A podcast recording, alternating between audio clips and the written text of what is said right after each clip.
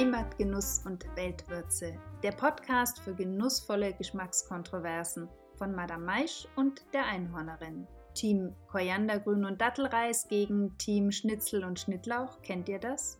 Wir servieren die Lösung.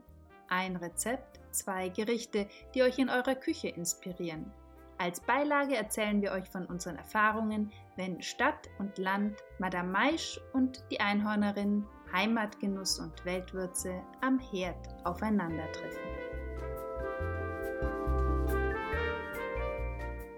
Salü und herzlich willkommen. Ich bin Madame Maisch. Und ich bin die Einhornerin. Servus und ein herzliches Grüß Gott. Bei unserem Podcast bin ich eher auf der Seite des Heimatgenusses, denn ich lebe mit dem Anderl auf dem Land.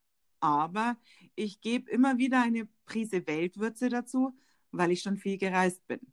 Und ich fand die Gerichte, die ich im Ausland genießen durfte, immer sehr inspirierend. Bevor ich es vergesse, unsere Hündin Ginny ist auch hin und wieder mit. Ich wiederum liebe das Land für Wochenendausflüge. Ansonsten aber bin ich passionierte Stadtbewohnerin und immer auf der Suche nach unkomplizierten, gesunden und genussreichen Rezepten, egal woher sie aus der Welt kommen.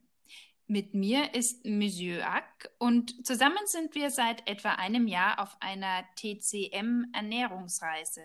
Was es genau damit auf sich hat, werden wir auch in diesem Podcast klären.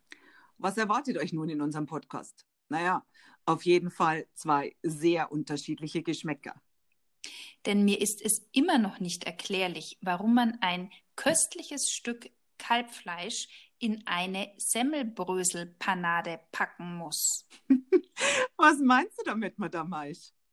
Dass ein köstliches Stück Kalbfleisch auch ohne fettige Panade ein hervorragendes Gericht hergeben kann. Da hast du natürlich recht. Wie bitte? Die Einhornerin gibt mir recht? Holla die Waldfee.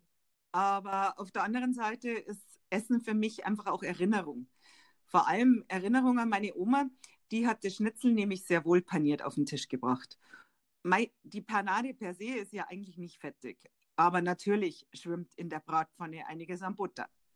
Und für mich sind das einfach wunderbare Gefühle, wenn ich mich daran erinnere, wie alle meine acht Cousinen und Cousins bei meiner Oma am Esstisch saßen und wir uns um das beste Stück Schnitzel gebalgt haben.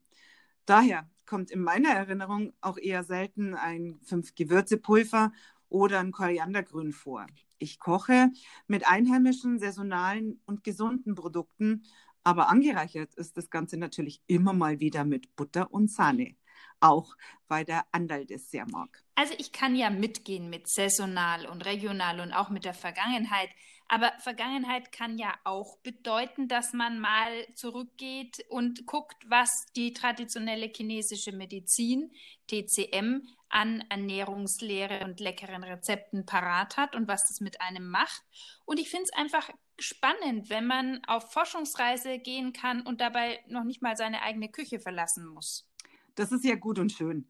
Aber wo bekomme ich auf dem Land immer dein damisches Koriandergrün her, ohne gleich eine Supermarktrallye machen zu müssen? Und deshalb servieren wir euch jede Woche ein Rezept, zwei Gerichte und jede Menge Geschichten rund um Genuss, Geschmack und Gesundheit.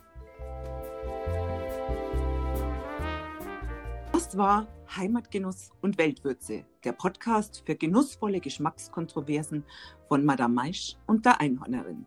Alle Rezepte findet ihr ausführlich auf www.einhornerin.de oder www.madame-maisch-und-mann.de. Viel Spaß beim Nachkochen und Ausprobieren.